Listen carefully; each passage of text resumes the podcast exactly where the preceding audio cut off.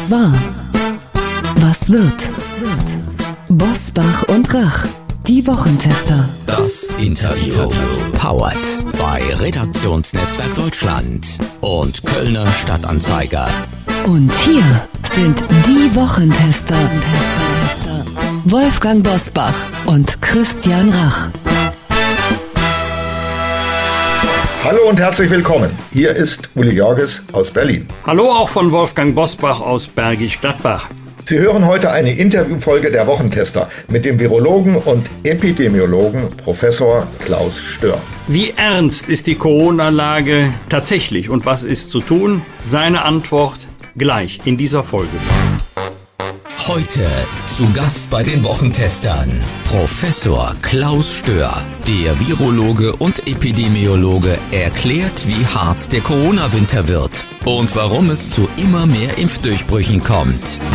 Immer wenn es bei Corona richtig ernst ist, bitten wir um seinen Rat. Von 1991 bis 2006 war er in führender Position bei der Weltgesundheitsorganisation WHO als Leiter des globalen Influenza Überwachungsprogramms und als Koordinator der SARS-Forschung. Wie hart wird der Corona-Winter und warum kommt es zu so vielen Impfdurchbrüchen? Das fragen wir den Virologen und Epidemiologen Professor Klaus Stör. Herzlich willkommen bei den Wochentestern, Herr Professor Stör. Schönen guten Morgen. Herr Professor Stör, Covid-19 vollständiger Impfschutz. So steht es derzeit bei knapp 70 Prozent der Deutschen im Impfausweis.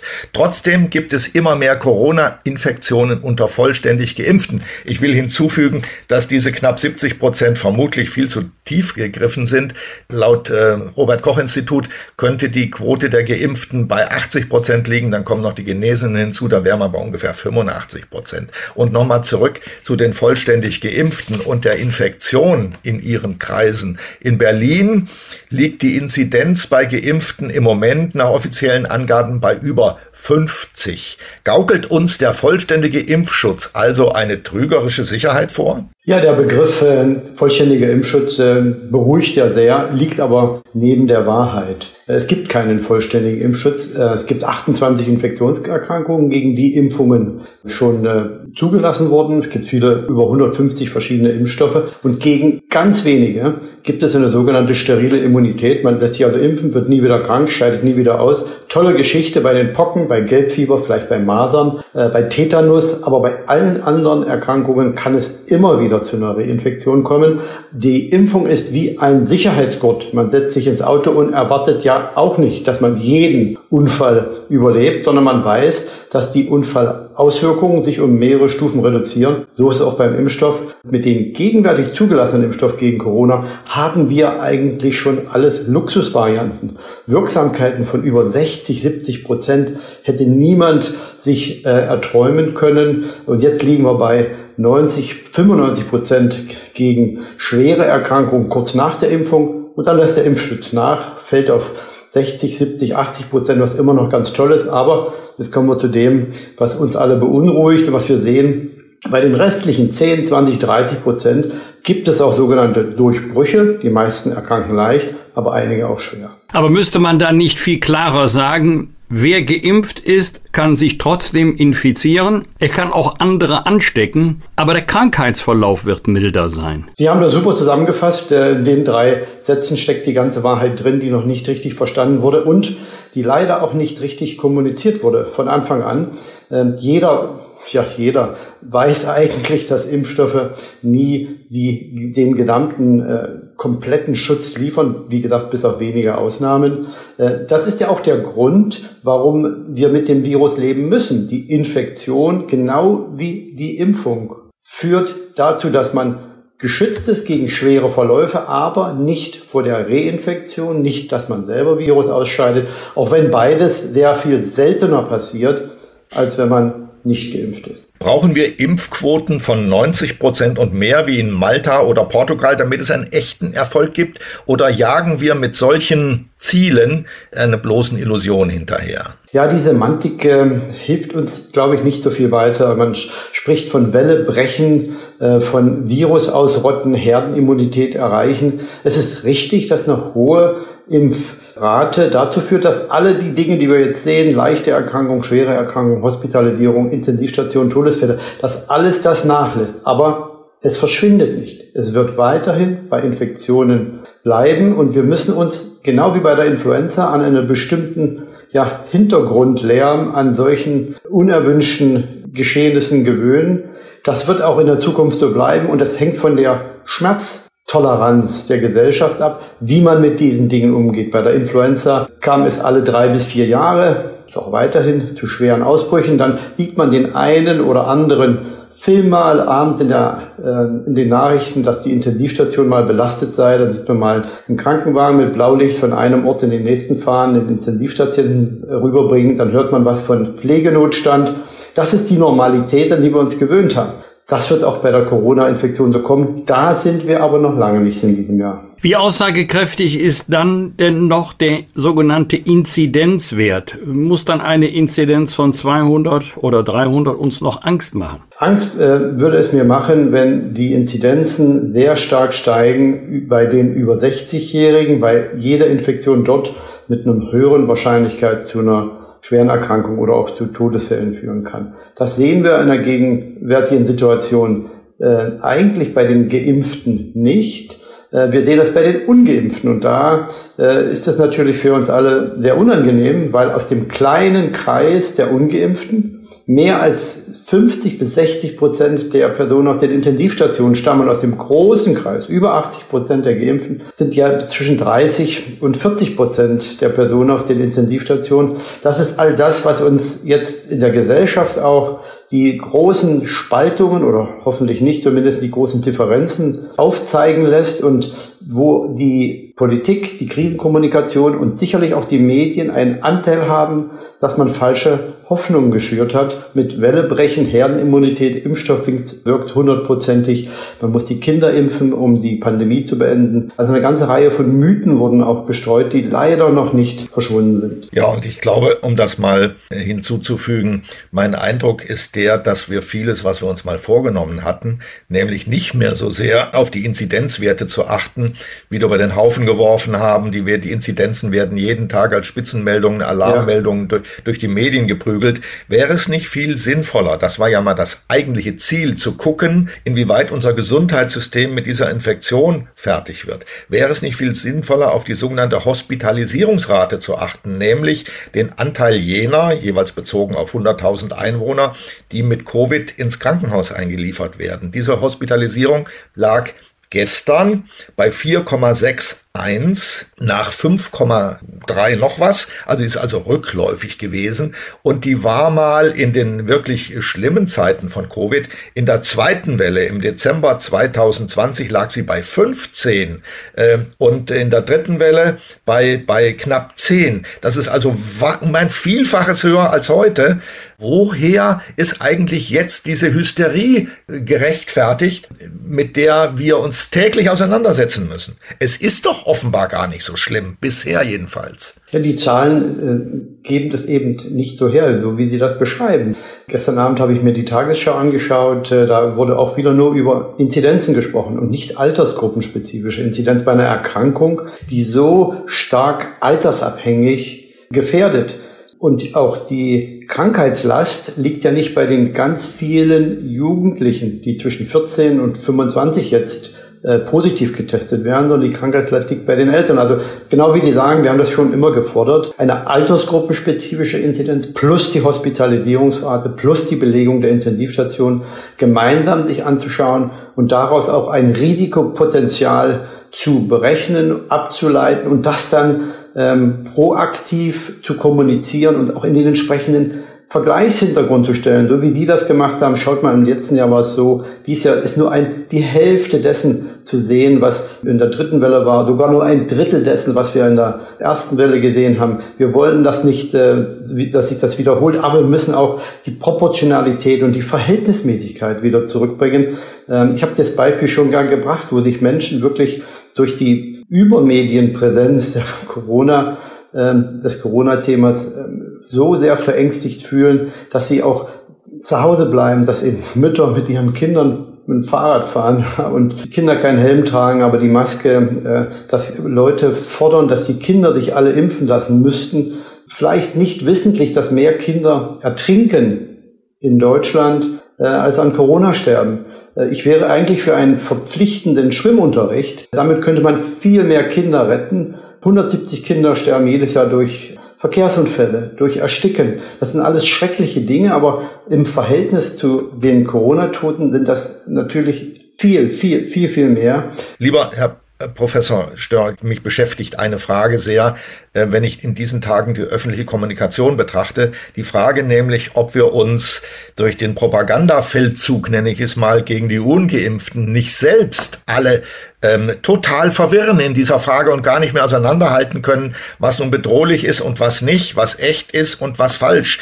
Also wir, wir hören ständig, Intensivstationen in den Krankenhäusern laufen voll und es fehlt nicht mehr viel, dass Menschen, die dringende Operationen vor sich haben, nicht mehr operiert werden können, etc. etc. Das stimmt doch offenbar gar nicht. Die Alarmmeldungen, die wir hören, beziehen sich offenbar auf die Betten, die für Corona-Patienten vorgesehen sind, aber nicht auf alle äh, Intensivbetten. Wir haben, glaube ich, 22.000 Intensivbetten und ungefähr 2.600 Corona-Patienten. Das steht doch in gar keinem Verhältnis. Und nun hat der Weltärztebund-Chef Frank Ulrich Montgomery auch noch von einer Tyrannei der Ungeimpften gesprochen. Sind die so gefährlich oder was wird hier eigentlich für eine Hysteriewelle erzeugt?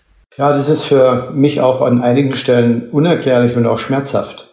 Ähm, denn eigentlich wünscht man sich ja, ich bin nach drei Jahren wieder zurück nach Deutschland gekommen, äh, in ein Land, das ich so eigentlich nicht unbedingt wiedererkannt habe. Und nun wünscht man sich was anderes. Äh, ich glaube, das ist auf mehreren Ebenen falsch, die Ungeimpften hier so zu stigmatisieren. Der erste Grund ist der, dass es vorbeigeht an den eigentlichen Prioritäten. Und die Prioritäten liegen darin, die über 23 Millionen über 60-Jährigen jetzt schnell zu boostern.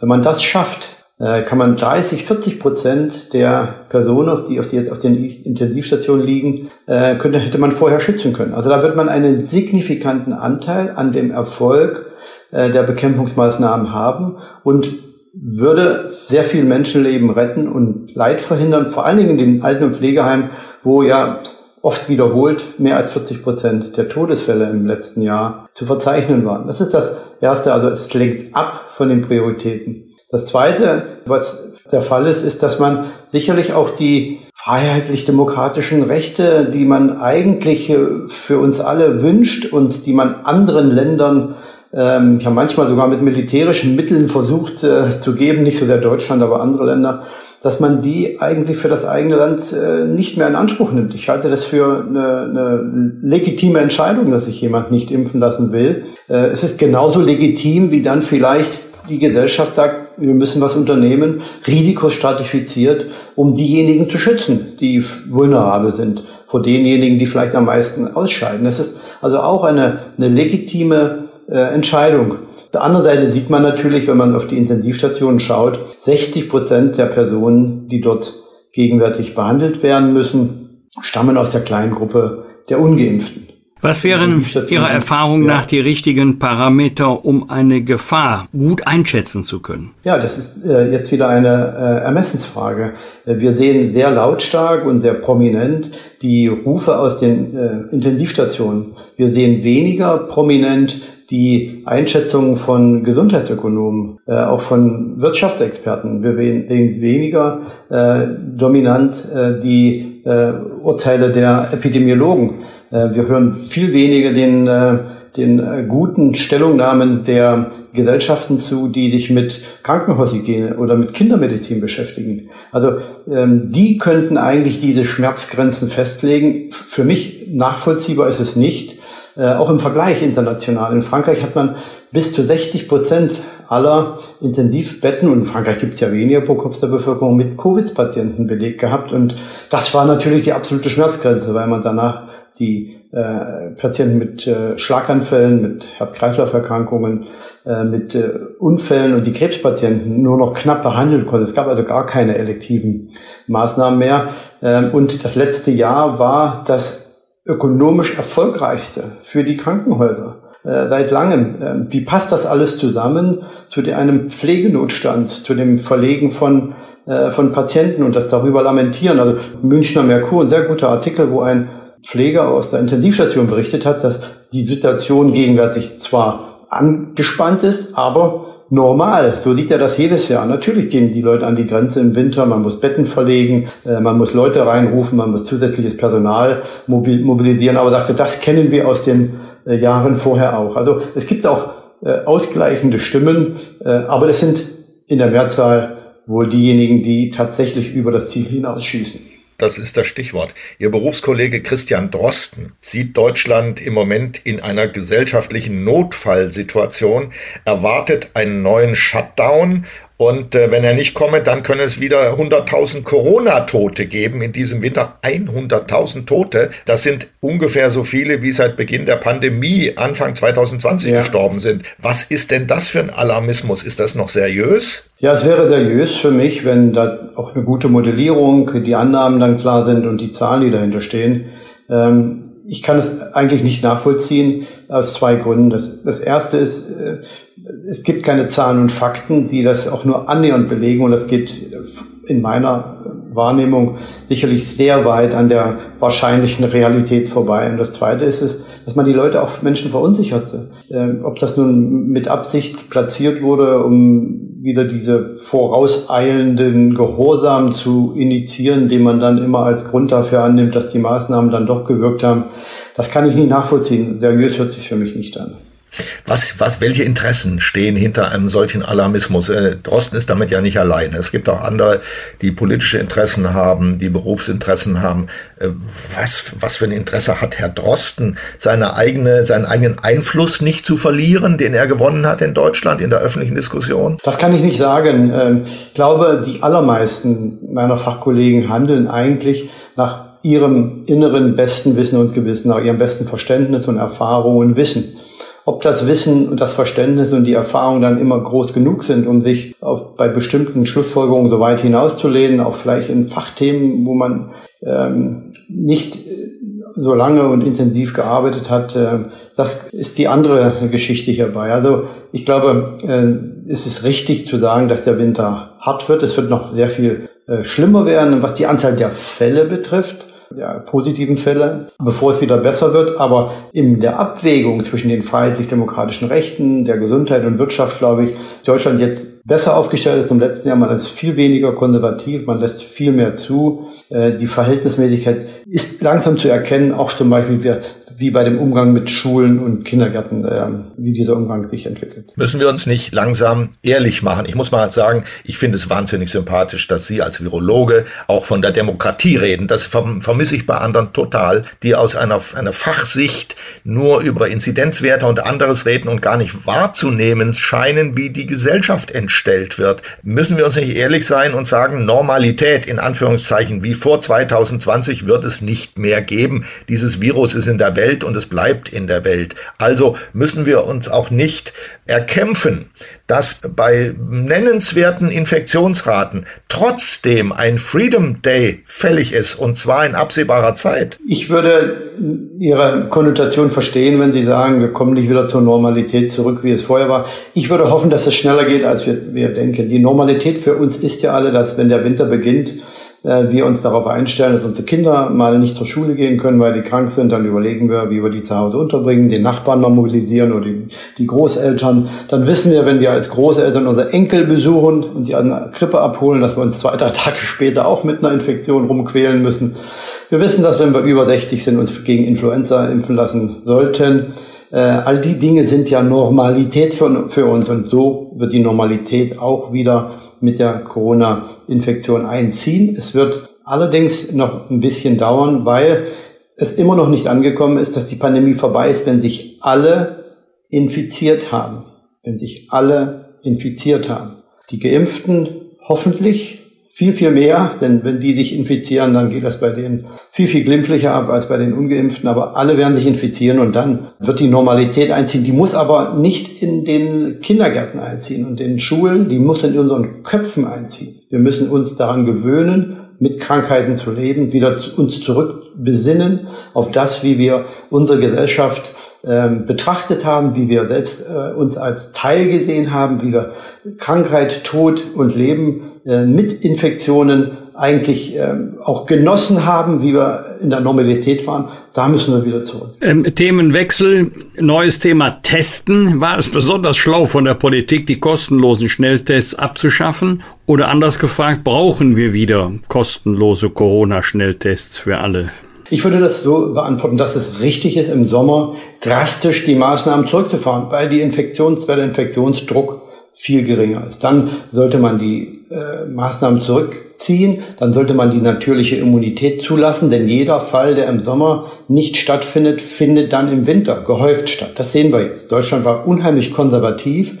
Äh, die Zahlen steigen dramatisch an. Schauen Sie sich mal an, was in Portugal, in Spanien, in Italien, in Schweden, in Frankreich passiert. Die, die Inzidenzien verlaufen dort fast horizontal, fast kein Anstieg, weil man im Sommer auch hohe Inzidenzen zugelassen hat, genau wie in England fallen auch jetzt die, die Werte ab. Und dass man im Sommer nachlässt, äh, ist vernünftig, dass man im Winter wieder anziehen muss, äh, ist vorhersagbar. Äh, deswegen glaube ich schon, dass jetzt die, die Testung wieder notwendig sein wird, aber gezielt. In den Alten- und Pflegeheimen sollte niemand selbst die geimpften Besucher äh, ungetestet hinein. Das sind die Hochvulnerablen, bevor da nicht alle geboostert sind. Äh, absolute äh, Vorsicht. Äh, und da sollte natürlich auch das Pflegepersonal jetzt langsam geimpft werden. Und unter 100 Prozent ist eigentlich ähm, hier kein, kein wirklicher Schutz zu erwarten, auch aus der Abwägung der Verantwortung für die Personen, mit denen man dort äh, im Pflegeheim lebt und äh, für die man arbeitet.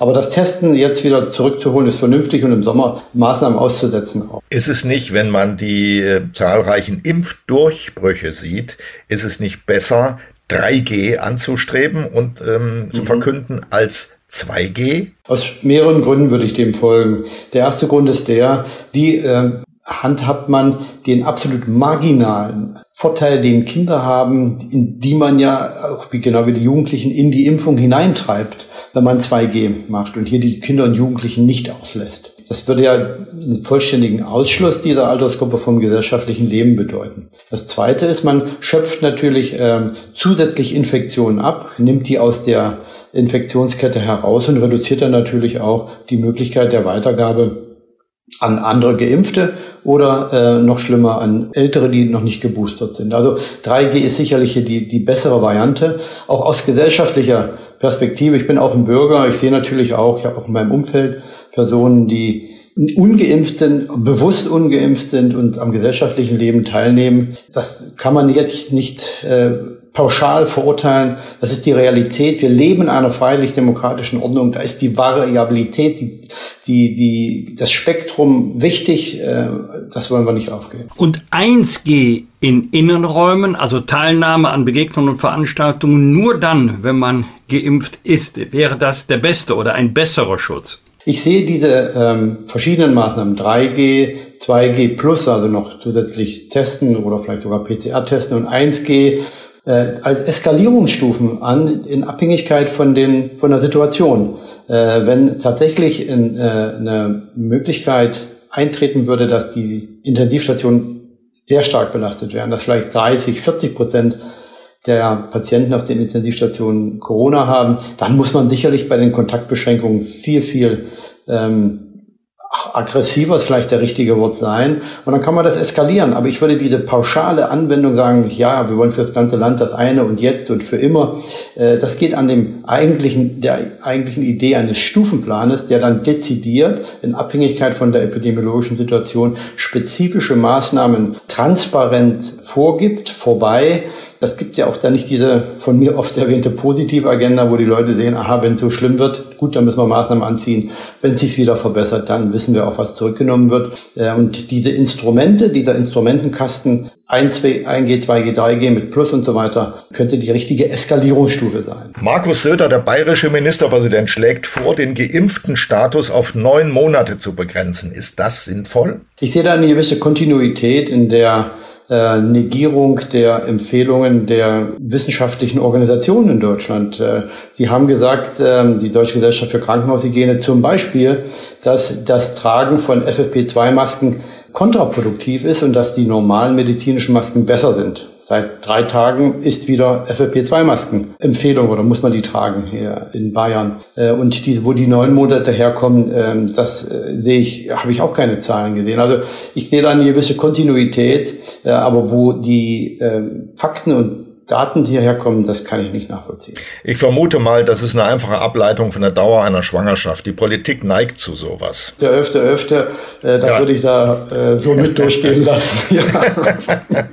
Apropos 11.11. .11. Im Rheinland wurde gestern die Karnevalssession eröffnet. Offiziell mitfeiern konnte man nur als Geimpfter oder Genesener. Parallel starten gerade immer mehr Großveranstaltungen mit dieser 2G-Regel. Sind solche Events mit Blick auf das Infektionsgeschehen überhaupt verantwortbar? Das kann ich nicht sagen. Ähm, da gibt es auch keine sehr guten Daten dazu. Ich habe da mal eine äh, mathematische Modellierung gemacht für die Fußball-Europameisterschaft, für das Stadion in München. Wie wahrscheinlich ist es, dass dort ein, eine Person erkrankt oder auch stirbt? Das kann man alles hochrechnen. Ich glaube, für solche Massenveranstaltungen ist das sehr schwer. 2G hilft auf jeden Fall, die, die Häufigkeiten der Infektionen zu reduzieren. Und das Beispiel, was man hier gut verwenden kann, ist vielleicht die Diskothek in Münster, war das, glaube ich, gewesen wo über 80 Personen 2G Party das waren alles junge Leute, wurden positiv getestet. Hinterher hatten zwei oder drei auch zu Hause bleiben müssen. Die meisten hatten dann laufende Nase oder gar nichts. Äh, das ist aber die Normalität. Wer geimpft ist und genesen, hat sich mit dem Virus schon auseinandergesetzt. Ähm, wir müssen zur Normalität zurück. Äh, in der Winterperiode jetzt die einzige Frage, die dann steht, wie hoch ist das Risikopotenzial, diesen Erreger dann in die Alten- und Pflegeheimen und zu den Älteren zu tragen? Und das wäre minimal, wenn jetzt die Politik auf uns gehört hätte und das Boostern bei den über 60, 70-Jährigen rechtzeitig begonnen hätte. Denn mit dem dritten Booster kann man in dieser Altersgruppe den Impfschutz, der jetzt ungefähr 60 Prozent nur noch beträgt, auf locker 80, 90 Prozent wieder erhöhen. Dann brauchten auch die, die Diskussionen über Impfpflicht bei dem Pflegepersonal nicht so solche Dramatik äh, bekommen. Und dann könnte man solche großen Veranstaltungen auch mit viel ruhigerem Gewissen dann auch genehmigen. Lieber Herr Professor Störs, wird im Moment sehr intensiv über eine Impfpflicht für bestimmte Berufsgruppen oder sogar für alle diskutiert. Deshalb äh, zwei Fragen in einer. Zunächst mal sollten Pflegekräfte zur Impfung verpflichtet werden? Erste Frage. Zweite Frage, sollte es eine Impfpflicht für alle geben? Wer im Pflegedienst arbeitet, hat auch eine moralische Pflicht. Äh, und in Krisensituationen wie jetzt, glaube ich, äh, ist es schon richtig, dass man dann auch seine Verantwortung in Anspruch nimmt und seine ihm anvertrauten ähm, Patienten auch bestmöglich schützt. Dazu würde für mich die Impfung gehören in den Alten- und Pflegeheimen, auch in den Krankenhäusern. Ähm, ich bin mehr für Überzeugung, für äh, Zahlen und Daten, weniger für Drang und Zwang und Druck.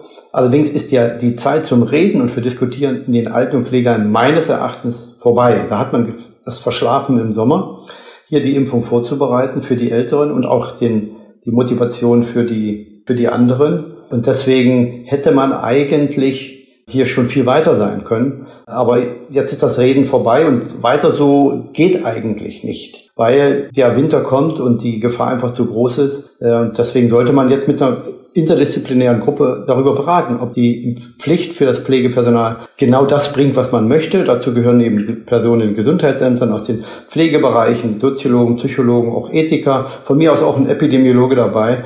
Äh, und dann müsste man ein paar Optionen entwickeln, ob die der Zwang besser ist als noch die letzte Überzeugung, kann ich so nicht beurteilen. Dazu brauchte man sicher so ein multidisziplinäres Team. Und eine Impfpflicht für alle? Ja, aus meiner Perspektive, wenn ich mich jetzt als, als vollständig empathieloser, bürgerfreier Virologe, Epidemiologe empfinde, dann würde ich sagen, na klar, impfen und dann wird es äh, viel besser werden. Aber es ist ja kein luftleerer Raum, in dem wir uns befinden. Deswegen halte ich es für vernünftiger, jetzt wirklich das Boostern zu denen zu bringen, die sich ja eigentlich boostern lassen wollen. Den alten Pflegeheimen sind ja die Leute nicht so, dass sie sagen, sie wollen sich nicht impfen lassen, aber man muss die Impfung zu ihnen bringen. Und bei den über 60-Jährigen haben wir sicherlich auch noch Möglichkeiten.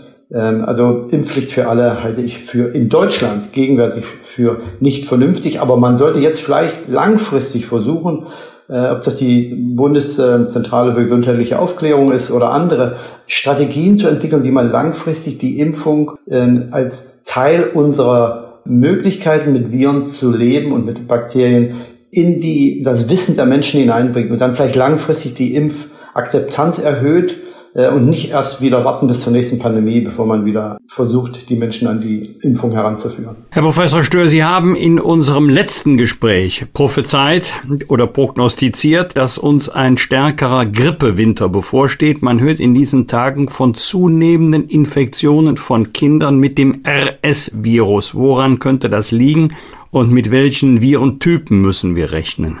Dieses RS Virus äh, ist ein ähm, Virus, das schwere, schwere Erkrankungen hervorruft als Corona bei Kindern, besonders bei kleinen Kindern unter zwei Jahren. Ähm, das war jetzt zwei Jahre, anderthalb Jahre fast nicht zu sehen. Jetzt kommt zu einem Aufholeeffekt. Bereits im August haben die Infektionen dann schon begonnen und vor allen Dingen bei älteren Kindern, weil ja diese normale Durchseuchung äh, nicht äh, stattgefunden hat. Und desto älter die Kinder werden bei der Erstinfektion, desto schlimmer sind auch die Infektionen.